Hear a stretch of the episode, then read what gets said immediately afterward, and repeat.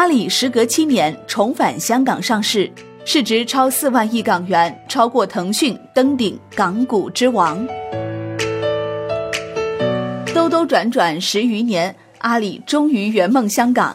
此番双方再续前缘，不仅是阿里未雨绸缪，更有利于提升香港在全球资本市场的竞争力和影响力。只要条件允许，我们一定会回香港。五年前。阿里巴巴纽交所敲钟时许下的承诺实现了。十一月二十六号，阿里巴巴正式重返港交所主板，股票代码九九八八。阿里巴巴重返港股首日收涨百分之六点五九，成交额近一百四十亿港元，总市值超四万亿港元，超过腾讯控股，成港股市值第一大个股。它也成为了首个同时在港交所和纽交所上市的中国互联网公司。这对于刚过完二十岁生日的电商巨头阿里巴巴来说，无疑是最好的生日礼物。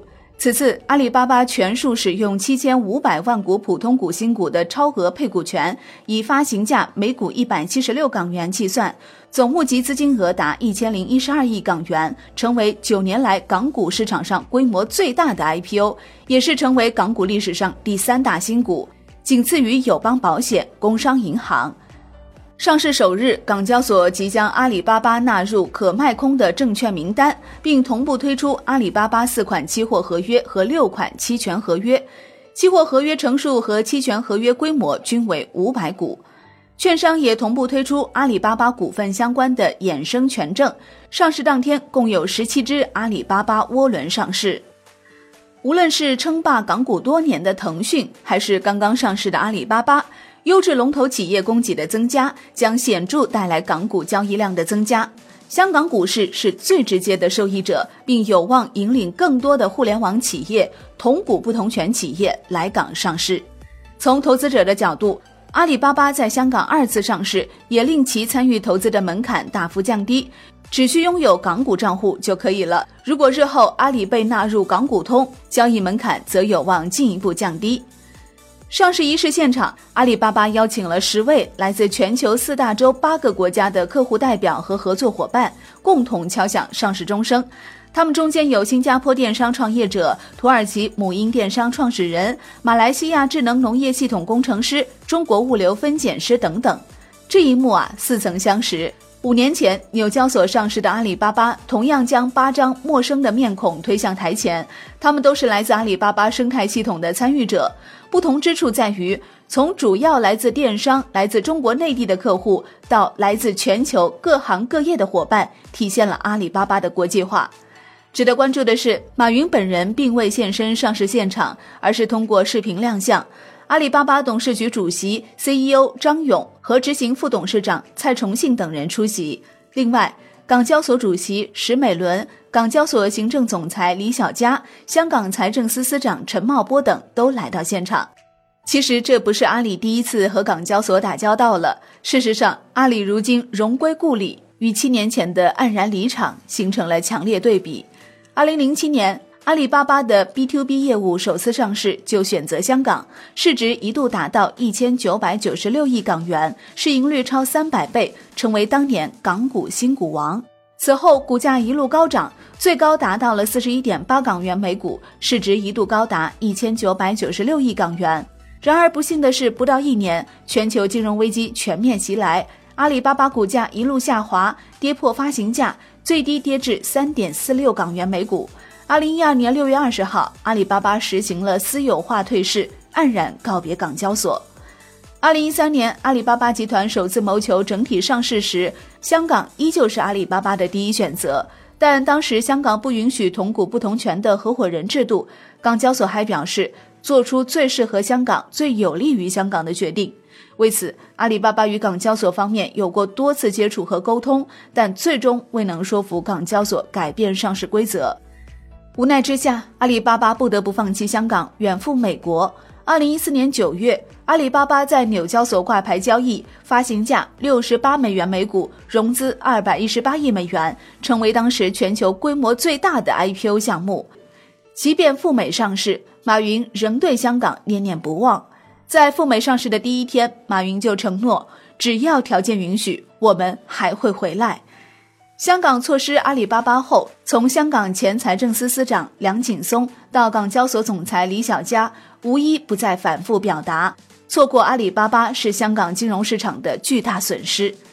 痛失阿里巴巴，成为港交所二十五年来最大改革的导火索。二零一八年四月，港交所发布 IPO 新规，解除对同股不同权公司的限制，并允许尚未盈利或者未有收入的生物科技公司赴港上市。内地互联网企业赴港上市潮由此开启，小米和美团点评相继登陆港交所，因此阿里巴巴回港上市可谓水到渠成。如今呢，一切尘埃落定，阔别七年后，马云终于如愿重返港交所。那么，已经不差钱的阿里为什么选择重启上市之路呢？阿里巴巴表示，考虑在香港上市已经有一段时间了。并称香港具有重要的战略意义，香港是全球重要的金融中心之一。希望本次上市可以让更多来自亚洲各地的用户以及集团数字经济体的参与者能够投资并分享到阿里巴巴今天的成长。那此次回归究竟可以给阿里巴巴带来什么呢？东兴证券表示。阿里巴巴在港股上市，可以拓宽融资渠道，减少对于美国市场的依赖。内地资金拥有合法渠道投资阿里，可以提振阿里巴巴估值。对于阿里巴巴而言，在资金充裕之时进入资本市场二次融资，令其能够以较低成本获得大量资金，为业务进一步发展提供支持，有利于实施全球化战略，建立庞大的阿里帝国。另外一方面，在香港上市，其股份将能够与纽交所上市的存托股相互转换，投资者可以在纽约和香港两地交易。对于港交所来说，阿里巴巴此时回归，也给疲弱的资本市场带来急需的信心支持，进一步增强了香港国际金融中心的地位。随着阿里巴巴回归港股，阿里和腾讯两家互联网巨头将会在同一个资本市场角力。阿里和腾讯从不同的赛道出发，走出了不同的成功之路。在港交所这一平台下，两家巨头不得不展开正面竞争。按照首日上市交易情况，阿里巴巴已经替代腾讯成为新一代港股之王。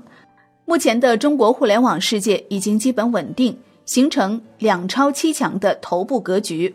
包括市值四千多亿美元的阿里和腾讯两大超级巨头公司，以及市值估值在几百亿美元的百度、京东、美团、字节跳动、滴滴、拼多多、网易七家公司。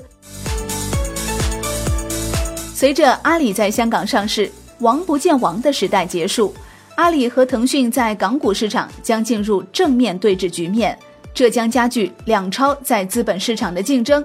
后续竞争也会愈演愈烈。好的，感谢收听，我是林欢，财经头条，我们再会。